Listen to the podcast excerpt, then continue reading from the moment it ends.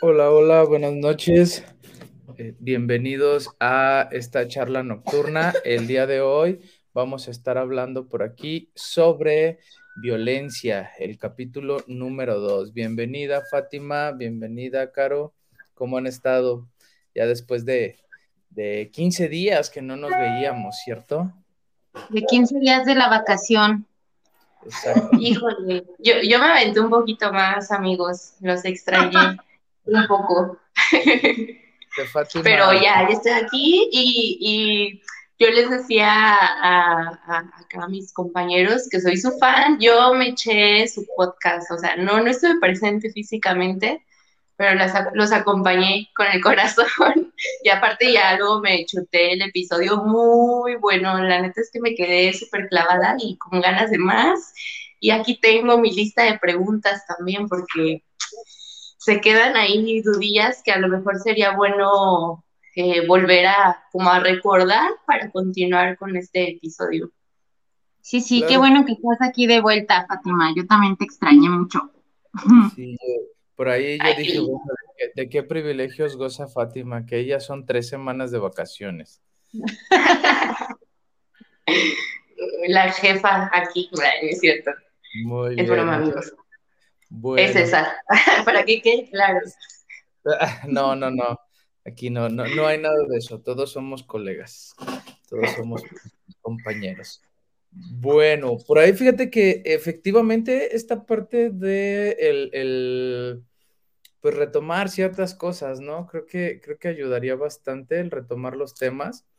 Y, y, pues la vez pasada, a ver, corrígeme, corríjame por ahí si me equivoco, estuvimos hablando de qué es violencia.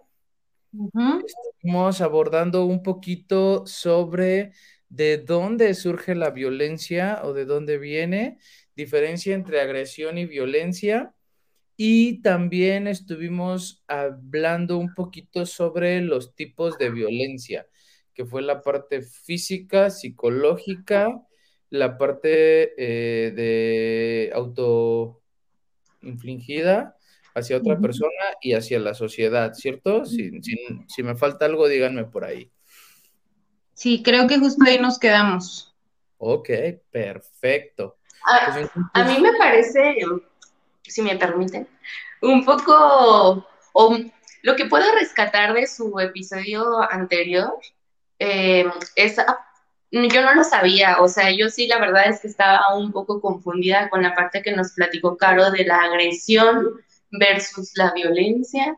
Entonces, me parece muy interesante dejar como otra vez en claro este punto. A ver, tú dime, Caro, si, si lo entendí bien, que la parte de, de la agresión es algo que ya, ya tenemos, pues, pues vaya, innato, innato del ser humano o de, de cualquier ser vivo, como un tipo de mecanismo de defensa para, pues, valga la redundancia, eh, defender lo que es de nosotros, lo que pensamos, lo que sentimos, lo que queremos, ¿verdad? Y es cuando nos sale como que este impulso de, de quererlo, de tenerlo, o de no dejarlo ir. Y la parte de la violencia ya es cuando eh, queremos herir o dañar a otra persona. ¿Es correcto? Así es, justamente como lo acabas de explicar, creo que más claro no se podría, ¿no? Y también va como en el asunto de la magnitud. Por ejemplo, una agresión o la, la agresividad por lo general, no, la agresividad natural, pues, en este sentido, no va a tener una perdurancia en el tiempo, es decir, es, es un momento, es yo agarro lo que es mío y lo defiendo. Ajá. Si, si por esto agarro un sentimiento de odio, quiero destruir a alguien, entonces se convierte en violencia. Cuando ya es premeditado, ya es un, un acto que estoy maquilando para destruir o para dañar a alguien movido por el odio o la frustración. Uh -huh. Y aquí lo importante también es saber canalizar, ¿verdad? Esta parte de la agresión para que no se convierta en violencia. Porque digo, es algo que es o sea, no, muy normal sentirlo, pero pues ya depende de, nosotros y de el, cómo lo hemos aprendido, el, como el expresar, cómo expresas tú esa agresión con los demás en tu entorno. Fíjate, justamente hoy en el consultorio me platicaba una, una persona que había tratado de, de un, un, asunto que traía ahí que la estaba como generando bastante incomodidad, dejándolo pasar y pasar y como no pasa nada, no pasa nada, hasta que de repente estalló y estalló con las palabras inadecuadas, la persona inadecuada y terminó siendo un acto violento hacia, desafortunadamente, una persona de las que más ella ama, ¿no? Entonces tenemos que tener cuidado de que en cuanto sentimos ese enojo, esa impotencia, ese malestar, inmediatamente canalizarlo de manera adecuada. ¿Y cuál es la manera adecuada? Bueno, cuando nos enojamos o gritamos o golpeamos o mordemos o arañamos, ¿no? Entonces, eso mismo en un lugar donde no lastimemos a nadie, donde nadie pueda ser perturbado por nuestros gritos y donde nuestra integridad tampoco corra peligro. Y me imagino que es algo aprendido, ¿no, chicos? Eh, pero, o sea, ¿qué pasa cuando yo a lo mejor de niña, eh, pues no, no me enseñaron esta parte de autorregularme, eh, cuidar de mis emociones, el aprender a, a, canalizarlas? Y de adulto ya me di, o sea, me di cuenta que me trae muchos problemas ser así. ¿Se podría corregir ya siendo un adulto cuando ya llevas más de, no sé, 25 años repitiendo el mismo, el mismo patrón o expresando de, de una forma violenta esa agresión? Sí, de hecho, nunca es tarde para esa parte, ¿no? Nunca es tarde para el aprendizaje de, de algo nuevo. Eh, que a lo mejor te va a costar un poquito más de trabajo porque tienes que romper todas las estructuras que venías manejando de tiempo atrás y de años, el aprendizaje que bien decías, eh, pero eh, claro que se puede, o sea, es algo que, que se puede lograr y se puede este, replantear. Es un reaprendizaje, ¿no? En este sentido. Fíjate que algo que mencionabas y que por ahí abordamos la vez pasada desde una perspectiva de dónde viene la violencia, es que tiene un componente genético biológico, un componente de aprendizaje y un componente cultural.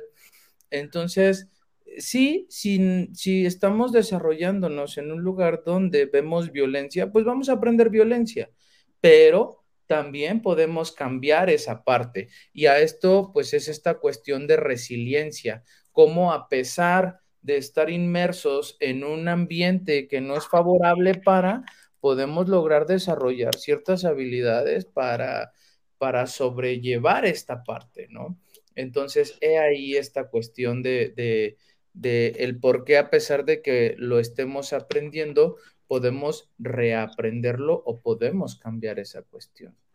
Sí, creo esto que mencionas, César, es un asunto de responsabilidad, porque muchos victimarios, es decir, muchas personas que ejecutan la violencia de cualquier tipo, se justifican, algunas veces, no todos, pero algunas veces se justifican en que así se les trató a ellos y en que fue su historia y en que así aprendieron.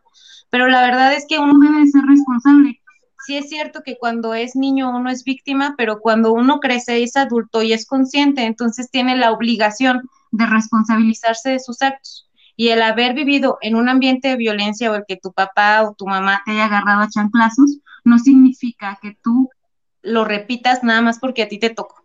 Creo que eso es algo bien importante y, y es algo que debemos como de ser bien conscientes de que si yo soy, yo sé que yo viví violencia y la tengo aquí, porque la viví, porque así me trataron, porque así me tocó, la tengo aquí. Entonces tengo que hacerme responsable de no propagarla, de no volverlo a repetir con mis seres queridos. Así es, totalmente de acuerdo en, este, en esta cuestión, algo de responsabilidad, que viene esta parte de, eh, en una cuestión de autoconocimiento, ¿no? Decir que sí, que no, y ver hasta qué punto llega a impactar esto. Pero sí, es totalmente de acuerdo en esto. Eh, no sé, bueno, por ahí, ¿qué les parece si tomamos pie con ello a retomar esta parte de los tipos de violencia? Que por ahí estuvimos este, hablando. Llevábamos violencia física y violencia psicológica, ¿cierto? Corríjanme si me equivoco. Cierto, cierto. Ok, por ahí, no sé, me gustaría, yo creo que una de las cuestiones de violencia que más vemos menos tomamos en cuenta la violencia verbal. ¿Y por qué digo esto? Porque eh, como mexicanos, eh, hablo de esta parte del país, cultura, sociedad y demás, tendemos mucho a minimizar eh, este tipo de situaciones, ¿no? O sea, una palabra altisonante que ya después se vuelve coloquial y que se vuelve parte del día a día y que se vuelve algo tan, tan normal, ¿no? Y, entonces ahí tenemos esta parte de la violencia deja de ser violencia y se normaliza. O, bueno, no es que deje de ser violencia, más bien se normaliza nada más. Entonces, eh, esta parte de la violencia verbal y que tiene un impacto a nivel psicológico. Yo creo, desde mi perspectiva, que es de la que menos eh, le damos importancia como sociedad, como cultura. No sé ustedes qué opinen. Sí, porque como tú dices, es súper común que entre amigos, entre familia, en confianza, se utilicen cierto tipo de palabras altisonantes, que a lo mejor para mí, quería decir un ejemplo, pero no sé si lo tengo permitido, pero una palabra, una palabra muy común este, referente a, al ayudante del chef, ustedes ya saben cuál, pero bueno, según la cultura mexicana, es una palabra pues que no te debe herir, es una palabra que se usa entre amigos. Pero, ¿qué pasa cuando yo me siento, pues me hace sentir un poco mal? Ni siquiera la puedo decir, amigos. Pero bueno, ya no encajo, ya no encajo y lo tomo como algo común, lo tengo que aceptar, aunque a mí no me guste, porque pues es algo que ya todo el mundo usa. Así es, o los apodos, ¿no? De repente el que siempre le estén diciendo a uno, no sé, el pelos o el pezuñas o, o el, el algún adjetivo de su, de su apariencia física, pareciera algo como bien normal y bien tranqui, pero de verdad es algo que marca muy fuerte, que daña la autoestima. Sí, totalmente de acuerdo, ¿no? Llega un punto, no sé, he escuchado muchas veces donde, no, es que eh, eh, ya hasta se me olvidó su nombre y, solo sé que le llaman eh, fulanito, ¿no? Tal, no sé. El apodo. No, no, quiero decir un apodo porque qué tal que alguien con que le dicen así nos está viendo y, llega a ese punto, ¿no? No, no quiero, no quiero llegar Si eso pasa, defiéndete, defiéndete, pelos, o defiéndete, pezuñas. Y mi nombre es no quiero que me digas así. Sí, digo, e, e, esa parte es la que, la que al final del día nos termina por, por impactar y es como, ah, no sé, no, pero eh, palabras altisonantes, apodos, frases, este, o sea, va impactando mucho y va mermando mucho. Y es que yo solamente le dije esto, yo solamente le dije aquello. Y tiene un, impacto bastante, bastante fuerte, ¿no? Eh, llega un punto donde incluso me ha tocado ver a chicos que ellos mismos ya se llaman así, ya se llaman por este sobrenombre porque dice, pues ya no me queda de otra, ¿no? O sea, si no puedes con el enemigo, úneteles. Pero pues tampoco es como que estén muy a gusto con esta parte, ¿me explico? Entonces sí es importante el que, este, esto se vaya hablando y que las personas que viven de esto, así como lo decía, que viven esto, perdón, así como lo decía Caro, pues hablen, levanten la voz, no me gusta, no quiero que me hables así, no quiero que me digas esto, o buscar ayuda en este sentido, ¿no? En esta, en esta cuestión. Este, ahorita, bueno, ah, no, adelante, adelante. Ok, yo, yo, les quería también comentar desde la vez pasada, el episodio, episodio pasado, César comentaba mucho la parte de, eh, de hacer consciente estos temas para no normalizarlos, porque a veces, bueno, yo hablo, por ejemplo, en, en mi caso, que he pasado por diversas, frecuentemente como por diversas situaciones de violencia verbal pero es como tan común en diferentes escenarios que ya hubo en algún momento en el que yo lo platicaba así como algo normal, como si fuera a salir con mis amigos, así ya sin ningún sentimiento de, de enojo o de tristeza, ya es como de, pues a mí me pasa esto, frecuentemente me sucede un tipo de situación en donde me agreden y yo ya lo tomo como, bueno, pues lo vivo en diferentes escenarios, entonces pues ya para que lo comento, para todos es súper normal. Entonces también me parece súper importante esta parte que, que, comenta Caro de siempre alzar la voz y poner un, un límite en el momento y decir, oye, no, espera, pues, a mí no me gusta que me hables así, a mí no me gusta que me digas esto, eh, que también la otra persona sepa que pues tú eh, puedes sacar esa agresividad para defenderte. Exacto. Fíjate que ahorita se me vino a la mente algo que en México tenemos tan normalizado y que viene dentro de esta parte de, de, cuestión verbal, el albur, los piropos, y, es violencia, o sea, eh, me van a decir a lo mejor mocho, me van a decir, no, no lo sé, eh, ya estoy así como que oyendo a las personas que, están viendo la transmisión donde, ay, pero ¿cómo eso? Pues aunque no lo crean, ¿no? Llega a ser eh, algo bastante este, impactante para, para las personas a veces, ¿no? Un piropo que es, ay, es que fue un halago, o sea, hay de halagos a halagos. ¿no? Entonces, nada, ¿no? También hay, hay esta parte por parte de las chicas. Eh, este, o también los, los albures eh, tan típicos por ahí de que se dieron más en esta época de los 70s, 80s, con todas estas películas de, del cine mexicano, que hoy en día se ha vuelto algo tan representativo de nuestro país, ¿no? Pero que surge, que surge como una cuestión justamente de reírnos del, de esta parte del machismo, de reírnos de esta cuestión violenta. Entonces, ahí está un, punto donde estamos normalizando esta cuestión. Y ahora nos reímos, nos causa gracia, nos causa curiosidad. Sí, creo que, creo que el, albur y el piropo de repente eh, borra la línea entre, el, entre el respeto del espacio personal y psicológico de la persona, ¿no? O sea, muchos de los piropos opinan sobre el cuerpo de la persona. Ah, que estás así, o que estás así, o que mira, te ves bien así, te ves así.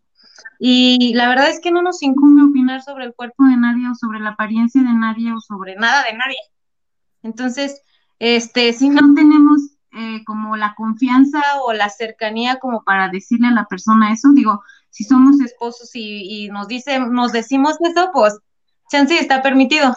Pero si eres un extraño, un familiar, un tío o cualquier persona de la calle, este, creo que hay que cuidar ahí nuestro, nuestro límite entre personas, ¿no?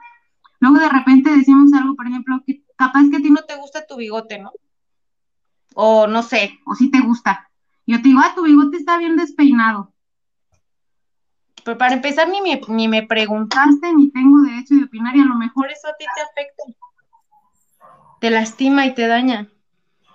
Entonces, no sé, creo que aquí entramos otra vez en el, en el este discurso de la generación de cristal, pero la verdad es que yo pienso que no es de cristal, es la generación que de verdad se atreve a poner sus límites y a exigir el respeto que nos merecemos como individuos. Claro, totalmente de acuerdo eh, en este sentido, o sea, tú no sabes cómo lo va a tomar la otra persona, ¿no? Tú no sabes cómo, cómo lo va a hacer, qué, qué es para la, qué, qué representa para esa persona. O sea, al final del día, eh, no sabes, por ejemplo, decías ahorita de mi bigote, ¿no? No sabes si, si este si cuesta mucho trabajo que salga, si no le cuesta, si está pasando por una enfermedad, no sé, o sea, se me, se me ocurren un montón de, de cosas, ¿no? Entonces, efectivamente en esa parte es como el decir, ah, lo, lo, hacemos menos o, terminamos como ah, diciendo, nada, no pasa nada, nada, no, hay problema, no, no le va a doler, no va a decir nada, no esto, ¿no? Y, y, también tenemos otra cuestión donde hasta cierto punto lo personalizamos, por decirlo de alguna manera. O sea, nos lo adjudicamos también en, en, en algunas cuestiones, ¿no? Esa parte. Pero bueno, eso es algo de lo que, de lo que estamos viendo eh, en, en, estas cuestiones de, de violencia. Eh, hablamos ya física, hablamos este, psicológica, emocional, hablamos este, de esta violencia eh, verbal. verbal. No sé si, si quieran comentar de alguna otra. Había alguna que, a ver, ustedes, ustedes díganme si estoy en lo correcto, que hablaba sobre la cultura en general, como violencia cultural, violencia social, eh, algo, algo entendía, bueno, me, me, cuestionaba mucho esta parte de, por ejemplo, la infancia. ¿Qué pasa ahora con los niños que están tan, tan dispuestos a, a la información ahora y con estas situaciones, por ejemplo, de guerra, de tan solo fuera de casa, la violencia que hay en, en el entorno, ya ven que pasaron ahora muchas situaciones en el estado y más en Irapuato, en donde era súper común de, bueno, ya mataron a 10, ahora a 15.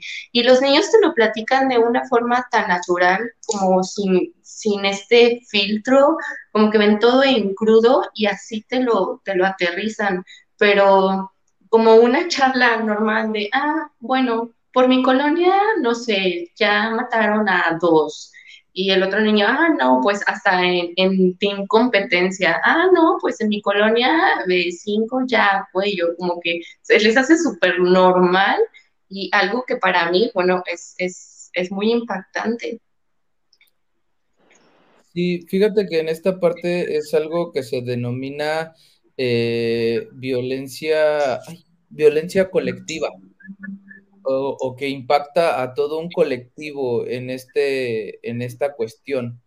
Eh, realmente que impacta a la sociedad per se, ¿no? El cómo estos actos delictivos, estas, ¿cómo se le podría decir? Sí, pues, ataques que se han dado.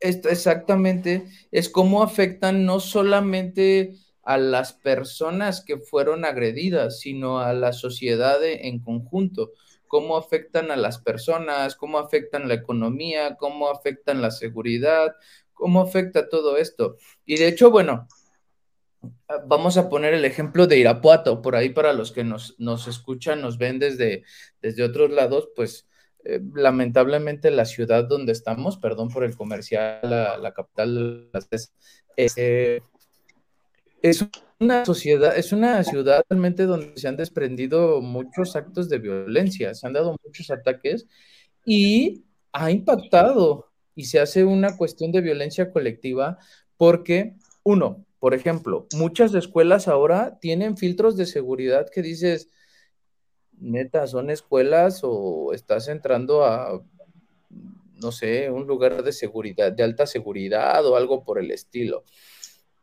tiendas, negocios, donde ahora ya tienen rejas, tienen este, ¿cómo se llama? Eh, varios mecanismos de protección.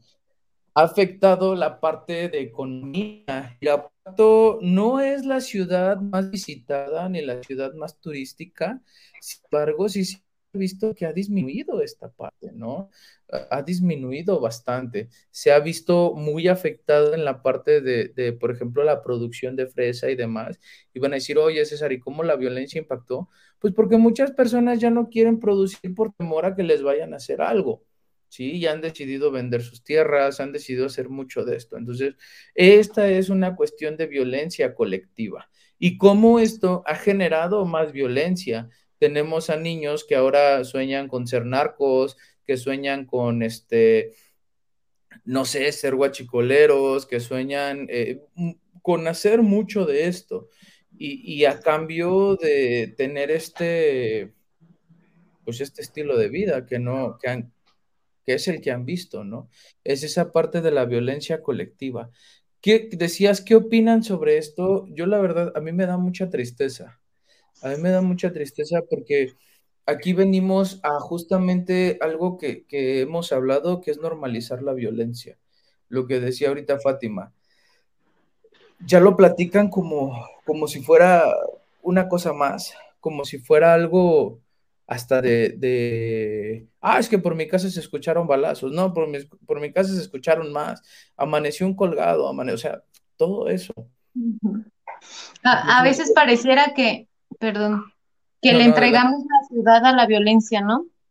O sea, yo recuerdo en nuestra época o quizás un poquito antes, yo podría perfectamente sal, regresar a mi casa caminando a la una de la mañana y llegaba a mi casa, viva, bien completita todo, no me pasaba nada.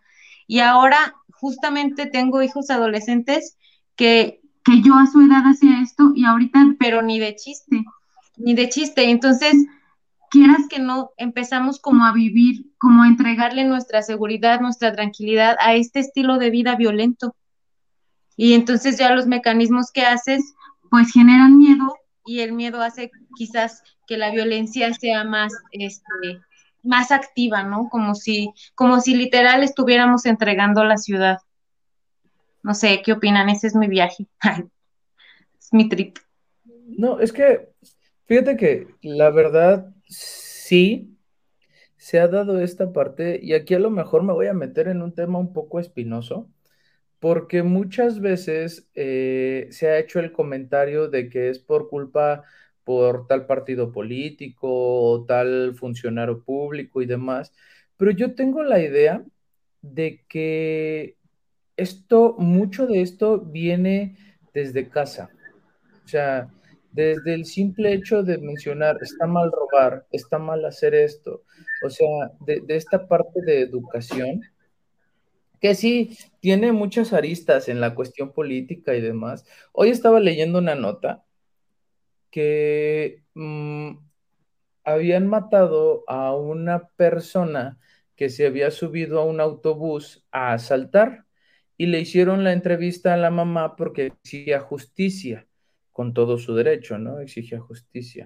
Pero lo que daba como un poco de morbo dentro de la nota, o no sé cómo decir si morbo o no, era que decía la mamá que su hijo solamente había salido a asaltar como lo hacía todos los días, que no, eh, él nunca le había disparado a nadie, que él solamente robaba a los camiones como lo hacía siempre y que pues era una injusticia esto que pasaba, ¿no?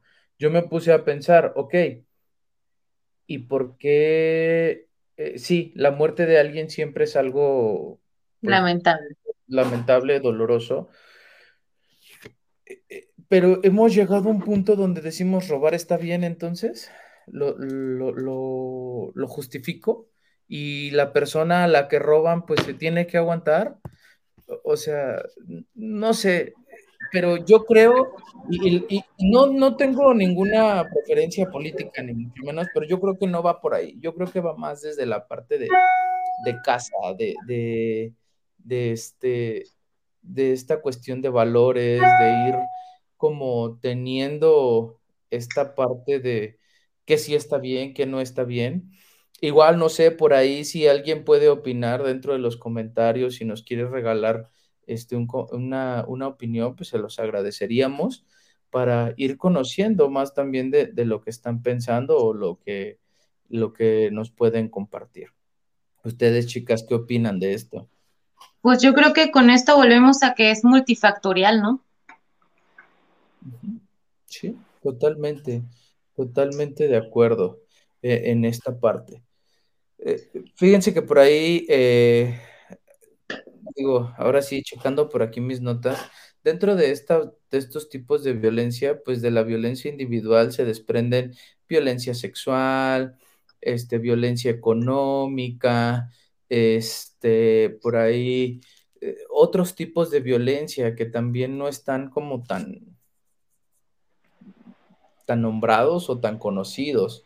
No sé si quieran que platiquemos un poquito de esto. A mí me saltó un poquito, no, no lo conocía como tal el concepto de violencia económica, que bueno, me suena un poquito más que entra en la parte de violencia a lo mejor psicológica, en donde eh, pues el tener dinero te hace tener poder sobre las demás personas, entre comillas, este, y eso a lo mejor te da derecho de tú hablarle como quieras a los demás, decirles y mangonearlos eh, de arriba abajo. Y, y bueno, bueno, este, esta parte me parece interesante comentarla porque a veces uno también permite que porque la persona que tiene mucho dinero me dice algo, pues lo tengo que hacer, porque si no, eh, no sé, se va a enojar, me va a gritar, porque también eh, parece que tienen tendencia a, hablar fuerte, a subir el tono de voz. ¿Qué opinan de, de la parte de la violencia económica? ¿Qué otros aspectos hay dentro de ella? Bueno, la violencia económica sí también es esa y también se da cuando la persona, por ejemplo, el padre de familia o, el esposo empieza a controlar la economía al grado de que le genera eh, carencias al resto de, de los integrantes. Por ejemplo, típico también que hemos escuchado mucho, ¿no? El papá que se gasta todo el sueldo en el chupe. O la mamá que va y se, y se compra todo al mall y entonces ya para los hijos pues ya no hay o ya hay carencia por un control de la economía del hogar, por ejemplo. Yo no sé ustedes qué, qué más podríamos agregar en ese, en ese tema. Fíjense que esta parte también de, de, violencia económica, yo la he visto mucho en este, situaciones, por ejemplo, donde eh, en una relación, incluso de noviazgo o ya de, de de esposos y demás, e, el tratar de controlar la dinámica, es que si me dejas, este, ¿quién te va a mantener? Es que tú no puedes trabajar, es que eh, no sabes hacer nada. Digo, ahí ya mezclamos violencia económica y violencia eh, verbal, psicológica. Psicológica. Y está controlando esta parte de, de decir, hey, mi dinero es el que puede todo, entonces no, sin mi dinero no puedes. O, por ejemplo, solamente te voy a dar estos 300 pesos y con esto tienes que hacer maravillas. Eh, es mucho de donde se presenta esta parte, este tipo de, violencia, este tipo Oigan, de, ¿y pudiera ser al revés, como yo de decir, oh, tú que eres mi esposo, me tienes que mantener y me tienes que dar tanta cantidad al mes, al día, a la semana, y de, forma como exigiéndolo. O te dejo. ¿Sabes? te dejo. o te dejo. O sea, o me pagas. O sea, bien implícito con la amenaza. Tiene que haber algo eh, de, ¿cómo decirte? Tiene que haber algo donde eh, sea como una especie de chantaje, donde sea como una especie de obtengo algo, de, obtener algo, porque si es un acuerdo donde, eh, no sé, por estilo de, de, la relación, se tiene ya como consensuada la parte de, bueno, tú te encargas de los gastos, yo me encargo de administrarlo, vamos a tratar de llevar esta parte, ¿no? Así, porque a lo mejor, no sé, por alguna cuestión, ella o él no trabaja y ella o él tienen que trabajar y tienen que compartir, eh, digo, tienen que hacer los gastos y demás, ahí realmente no se estaría dando una cuestión de violencia. O sea, eh, no, tiene que haber como la obtención de, de algo y que sea como el, ok, eh, a través de, esta parte del dinero, ¿no? A través de esta cuestión. De, es que tú te vas a quedar conmigo y es que tú estás aquí conmigo, entonces ahí es donde, donde entra esa parte. Sí.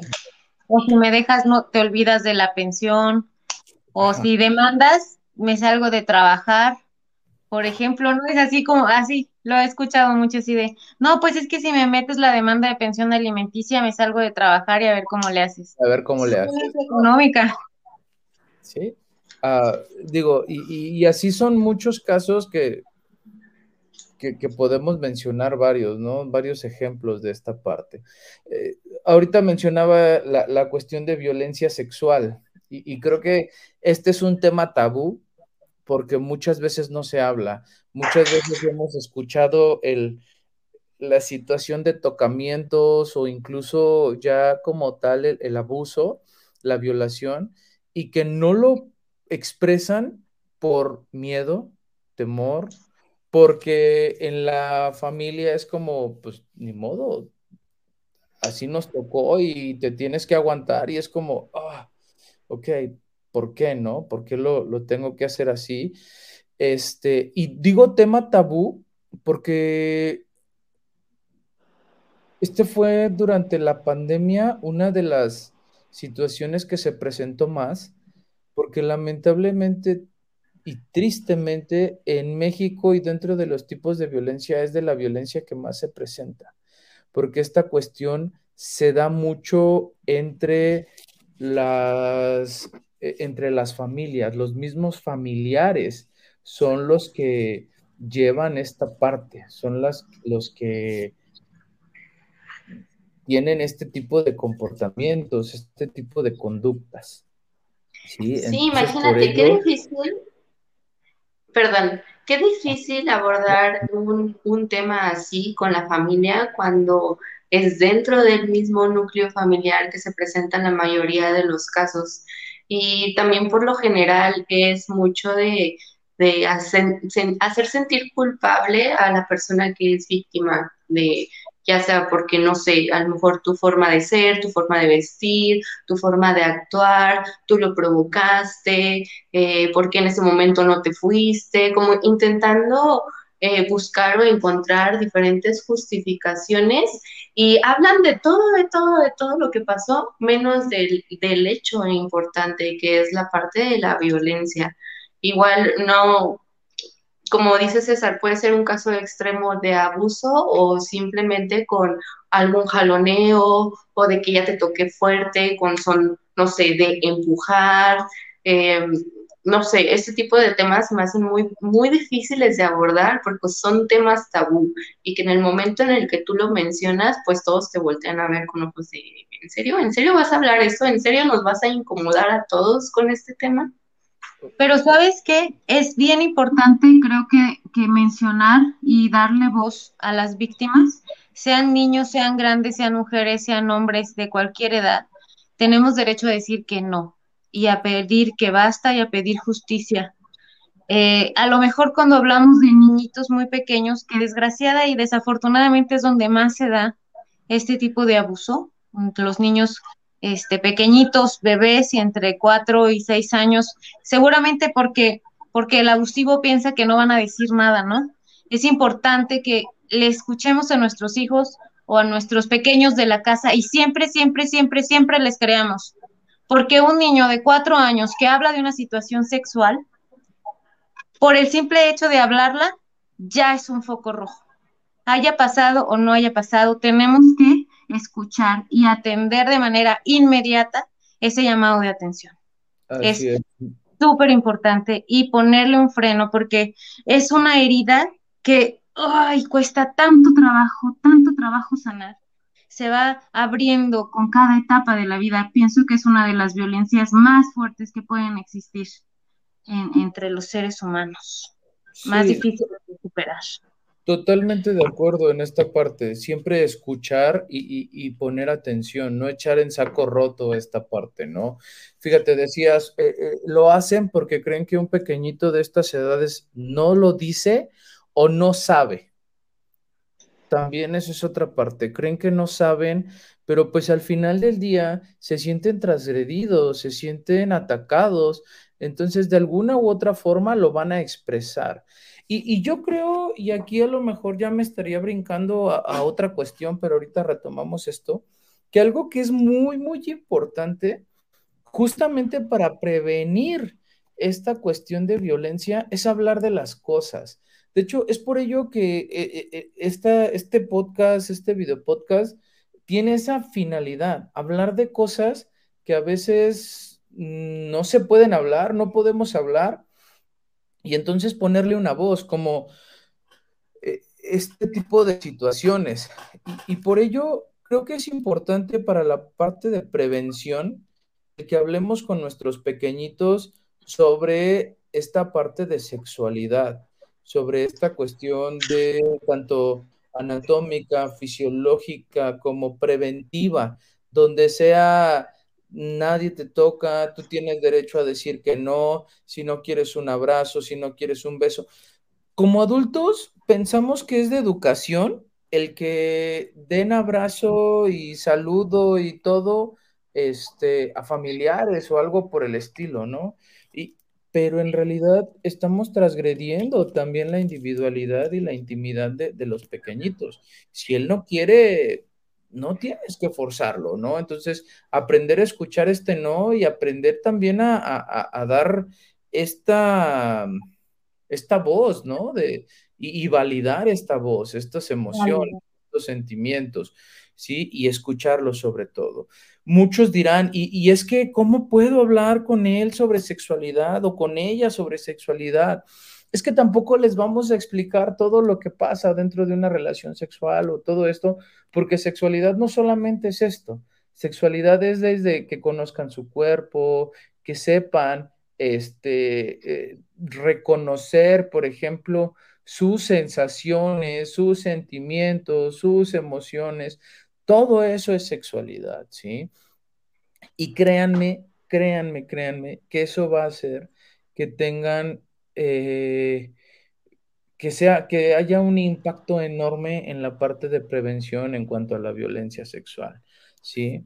Eh, poco a poco vamos a ir cambiando ideas eh, fundamentadas en cuestiones teológicas y demás, donde digas, es que, pues, es que mi esposo me hace esto y pues ni modo, es tu cruz y te la tienes que aguantar. No, no, no, no. Y, y, poco a poco se va a ir cambiando. A lo mejor no va a ser de un día para otro, pero sí es importante hacer eso para poder eh, sentar las bases de esta, de esta cuestión. Digo, creo que esto es la parte preventiva, pero, pero bueno, eh, creo que era importante mencionarlo. Perdón, Caro. Esto que mencionas es súper importante, o sea, ni por ser el esposo, ni por ser el papá, ni por ser el abuelo, el tío, la tía, el vecino, el primo, la prima tienen derecho a tocar tu cuerpo de manera indebida o de manera que no te guste, ni siquiera a lo mejor indebida, ¿no? Pero a lo mejor hay un agarrón, hay algo que desde ese punto tú sientes que está bien incómodo, no tiene derecho. Si estás casada o estás casado, no tienes derecho a obligarte a tener relaciones sexuales. Si tú no quieres, no quieres, y tienes derecho a tu no, y a respetarlo y a, y a exigirlo, ¿no? Eso es como bien claro, porque de repente si estos límites quedan bien difusos, bien, bien difusos y terminan en tragedias, ¿no? Si, ah, pues es que como era mi papá, mi papá me dijo que me callara, que estaba bien, uh -uh. o mi mamá, ¿no? Así que creo que es algo que sí tenemos que, que, que validar, justo como dijiste, validar ese no, bien validado, porque tenemos derecho a decir que no, a poner nuestros límites, y es algo que en la, en la cultura mexicana no, no, está bien visto. No tiene siempre que ser sumisito y decir que sí, ¿no? Y la verdad es que pues no, ya cambiaron los tiempos y ahora nuestro no tiene mucho sonido. Exactamente. Esa parte es muy, muy importante y creo que es importante irlo inculcando desde, desde nuestros pequeños, ¿no? Desde nuestros hijos, este, sobrinos, primos y demás. No sé, a lo mejor eh, habrá quien no lo ha vivido y está lejos de esa experiencia y qué bueno, ojalá nunca les toque, pero tal vez dice, no, no va a pasar o algo así, y ojalá que no.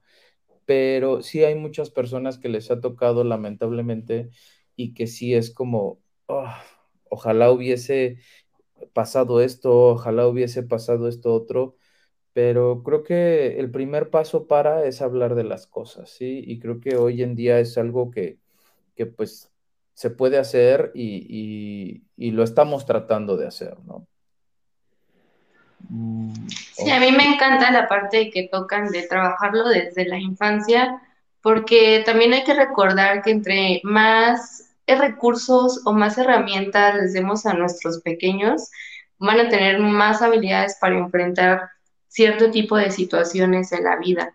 Entonces, claro que es muy importante desde pequeñitos hablar desde este tipo de, eh, de, de temas pero con también información filtrada, porque luego hay papás que escupen todo tal cual, santo y seña, entonces también con eso debemos de tener cuidado con el tipo de información que, que le hacemos llegar a nuestros chiquitos.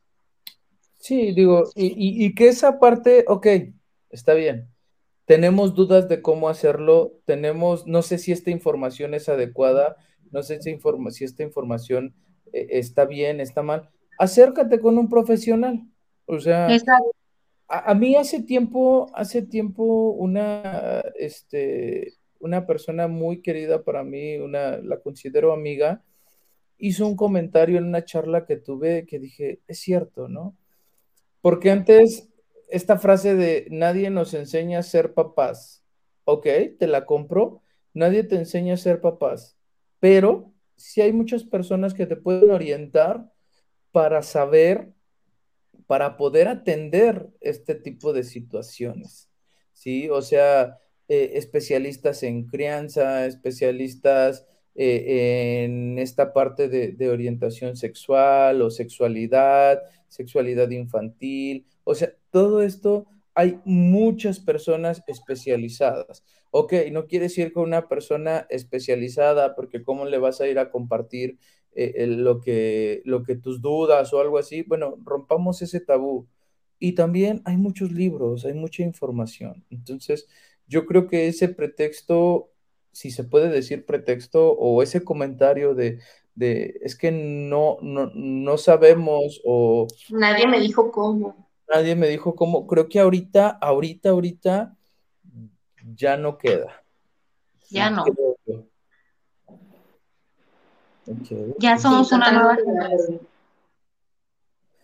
Muy bien. Este, aquí, bueno, eh, no sé si quieran que pasemos al siguiente punto.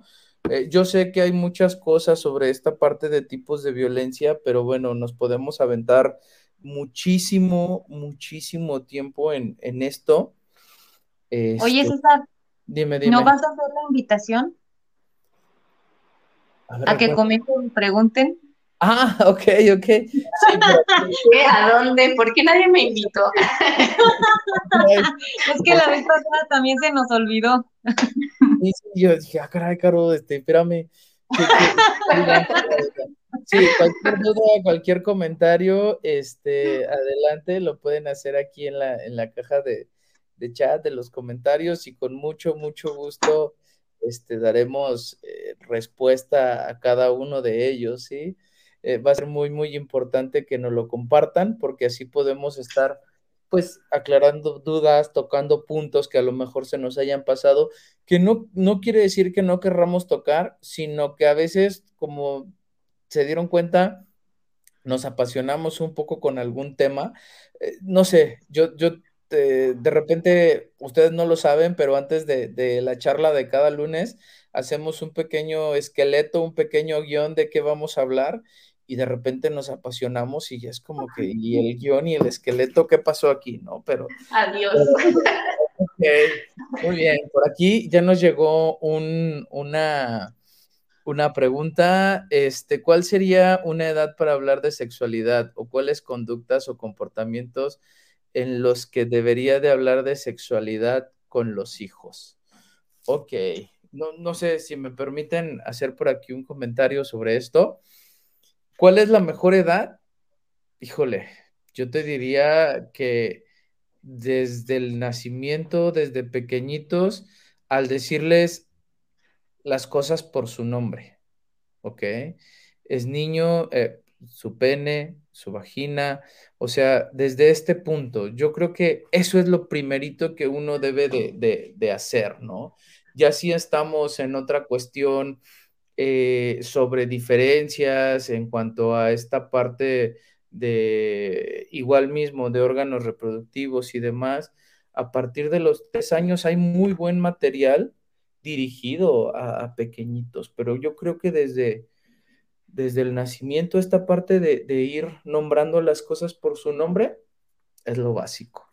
Sabes, yo lo veo así, desde que el niño aprende a ser un poquito independiente como caminar o comer solito, le empezamos a decir cómo cuidar, mira, no te vayas a pegar con esa orilla, esto no lo puedes comer porque te va a hacer daño. En ese momento igual debemos enseñarle a cuidar de su cuerpo. Y su cuerpo es todo, digo, no conozco este, personas que tengan un hoyo en alguna parte, ¿no? O sea, que no, que no tengan genitales o que no tengan oídos o boca. Tenemos que enseñarles a cuidar cada parte de su cuerpo y su cuerpo incluye precisamente también sus genitales, sus pompitas, todo. Entonces, en medida que el niño va aprendiendo, va creciendo, se va desarrollando y le vamos enseñando de autocuidado, también incluimos esa parte sexual. Ahora, hablar de temas sexuales, los niños van preguntando y no falta que ven una pancita por allí y, esa pancita que, ¿y cómo vienen los bebés? Y los bebés viven en la pancita y así. Nunca, ¿cómo se hacen los bebés? Es importante nunca contestar más de lo que el niño está, está preguntando. Eso es bien importante, nunca contestar más. Luego hay un chiste, ¿no? Que dicen así de, oye mamá, ¿y qué es sexo? Y ya la mamá se lanza así con toda la explicación y, le voy a poner eso aquí en la credencial. Aguas, aguas, papás, hay que estar como alertas, acompañar a nuestros hijos es el mejor camino, conocerlos y abrir la comunicación. estar siempre.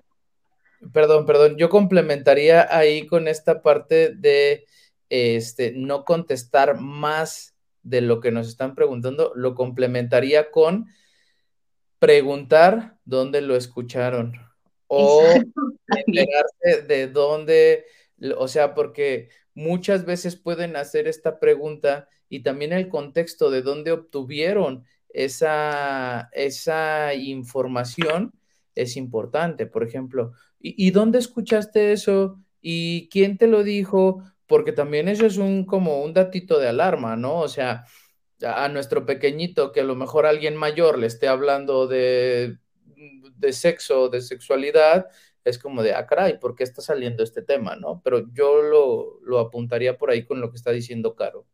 Así es. También llega a pasar de que están, ya saben, en el YouTube explorando y por alguna u otra razón les llega contenido que no deben de ver y pues les empiezan a surgir las dudas. Entonces sí creo que es importante saber desde dónde viene esta curiosidad y pues si veo que es de internet, bueno, entonces papá, mamá, hay que estar un poquito más al pendiente.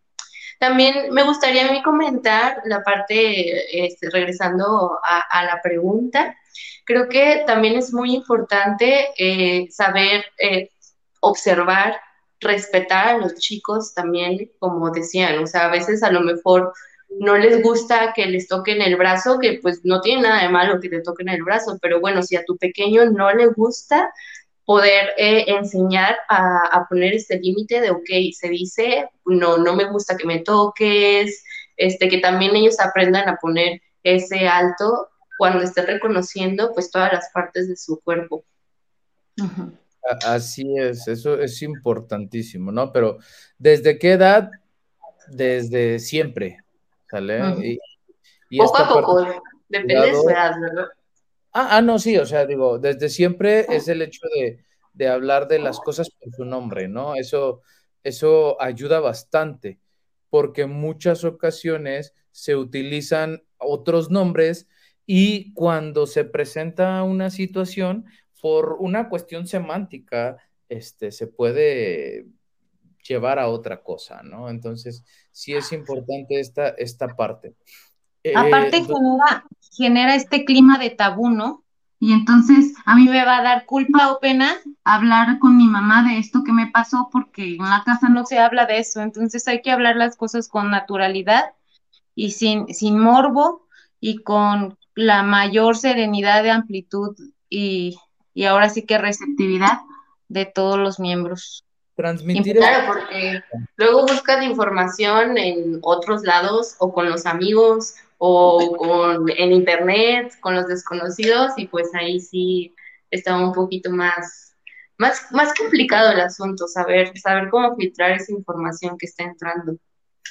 Y es, y es este, este, con esto que dijo Fátima de, de buscar información con los amigos, se me vino a la mente así de, no, un chico, un adolescente de 13 años preguntándole al experto de su salón que tiene 14. O sea, ya me imagino el, eh, el bagaje de conocimientos que, que, puede tener. Digo, que sí puede ser más amplio que muchas personas, porque ahorita afortunadamente ya tienen como el, el alcance, pero sí hay cosas que no, ¿verdad? Un chico de 14 todavía le, va a hacer un poquito de falta. Algo, algo que mencionaba un poquito, es importante para romper este tabú, que le transmitamos la confianza. O sea, esta confianza a nuestros hijos de que nos puedan compartir las cosas. Porque si de repente empezamos a decir, es que de eso no se habla, es que eso está prohibido aquí, entonces va a llegar un punto donde no van a querer hablar. Y, si también nosotros estamos nerviosos y tocamos este tema de esa manera, con nerviosismo, no van a querer compartirnos y se van a poner igual de nerviosos. Entonces es importante que esto lo vayamos transmitiendo a nuestros hijos, ¿sí? Que lo vayamos transmitiendo a nuestros pequeños. Por aquí, bueno, eh, espero que hayamos ayudado a responder esta duda. Dices, eh, ¿qué comportamientos deberíamos de hablar o deberíamos de poner atención con nuestros hijos? Pues yo creo que poner atención a lo que nos digan. Y si algo nos parece extraño, hablarlo totalmente, o sea, poner atención a lo que nos digan. Los terrores nocturnos, por ejemplo, es un foquito rojo eh, que puede o no tener que ver con algún asunto de abuso o de violencia, pero es un foquito rojo y hay que atenderlo, ¿no? Que el niño empieza a hacerse pipí en la cama, también es un, un foquito rojo importante, que de repente empieza a dibujar cosas muy espantosas, es otro foquito importante. Entonces hay que estar pendiente de nuestros pequeños y ahí nos vamos a dar cuenta de cuando algo está pasando. Más vale eh, aportarle a una cuestión preventiva que algo que se tenga que solucionar cuando ya exista un problema. Sí, más vale esta parte preventiva que, algo que ya tenga que, que ser atendido o ser tratado. ¿sí? Por aquí, bueno, no sé si alguien más tenga algún otro comentario, alguna pregunta. Este, estaría muy, muy, eh, sería muy, muy importante que nos la compartieran para poderle dar, dar lectura a, ello y pues dar respuesta. Oigan, algo que tiene que ver con esta última pregunta que lo, lo he notado un poco es mi consejo que yo les daría es que escuchen a las escuelas, porque a veces las escuelas, ya saben que los niños son súper diferentes en, en ambos escenarios, tanto en casa son a lo mejor muy bien portados y en la escuela escupen todo lo que en casa pasa. Entonces creo que es muy importante eh, estar al pendiente, hacer retroalimentación constante, a lo mejor si tienen oportunidad con los maestros, que son los que están más cercanos con los niños, y que muchas veces escuchamos información pues delicada y que tristemente a lo mejor el padre de familia no está al tanto o, o simplemente dice, no, mi hijo no es así, mi hijo no dice, con mi hijo no pasa. Entonces, estar pendiente de, de los pequeños en todos los escenarios en donde compartan actividades con, con más niños, donde socialicen, siempre estar ahí echando un ojillo, a lo mejor no atrás de él, escuchando todos, todas sus conversaciones, todas sus pláticas, pero sí de vez en cuando a lo mejor preguntar cómo te fue, qué hiciste, que les cuenten un poquito más a detalle su día, no nada más de, mm, me fue bien, y ya, con eso, nos damos por bien servidos, de, bueno, ningún, ningún incidente el día de hoy, perfecto hijo, vete a jugar. Ojo, sin, sin meter presión y sin violar la privacidad, como bien lo decías, Fátima. Porque luego, como papás, es como de, hey, dime, y dime, y dime, y es así como de, pues, ¿qué te digo, no? O sea, tampoco hay mucho que contar el día de hoy, ¿no? Y sobre todo aguas en esta parte eh, donde están los adolescentes, que es como de, ok, eh, ¿cómo amanecimos de humor y, y cómo estamos? Porque esa parte de, si presiono demasiado, se van a cerrar.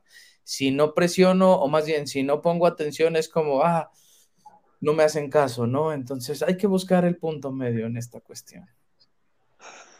Ok, muy bien. Pues no sé, chicas, este, ¿qué opinan por aquí? Eh, ya vamos a llegar a la hora de, transmisión. Yo creo que... ya este, llegamos. Ya llegamos. Sí, de una hora, ok. El logro desbloqueado. Ah, eh, por ahí vamos a abordar, o dentro del día de hoy vamos a abordar la parte de violencia versus tóxico o toxicidad.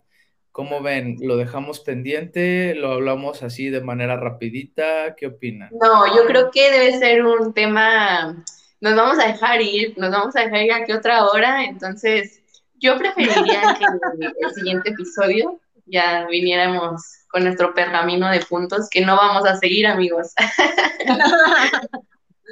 Sí, y también sirve que, que allá en casita se preparan con sus preguntas sobre si es toxicidad o es violencia en la pareja, ¿no? Que nos compartan, porque es como una charla también con, con allá con la audiencia, que se, que se unan a la plática, que nos comenten. Ya sabemos que tenemos muchos expertos, todos los en el chat, entonces todos los comentarios, bienvenidos. Yo creo que hay que anunciar que va, van a ser cinco o seis capítulos de violencia. Yo, yo creo que es un tema, la verdad, bastante, bastante largo o bastante importante, entonces yo creo que, que sí, por ahí nos vamos a alargar tal vez un par más, ¿no? Entonces, el próximo vamos a hablar sobre violencia y esta parte de ser tóxico o, no es tóxico, digo, metiéndome un poco, ya me sentí chaborruco, ¿no? Usando este, este término. Pero bueno, eh, parte de, de violencia y toxicidad, entonces pues nos vemos para la próxima. Entonces, muchas gracias, Fátima. Muchas, gracias, amigos. Nos vemos el próximo lunes. Y bueno, por ahí, este, pidiéndoles un favor, este proyecto está avanzando poco a poco, cada vez estamos llegando a más personas. El hecho de que lo puedan compartir, nos regalen por ahí una interacción, este, se los agradeceríamos mucho. Y pues bueno, de antemano, muchas, muchas gracias. Que tengan un excelente inicio de semana, linda noche y nos vemos en la próxima charla nocturna. Hasta luego.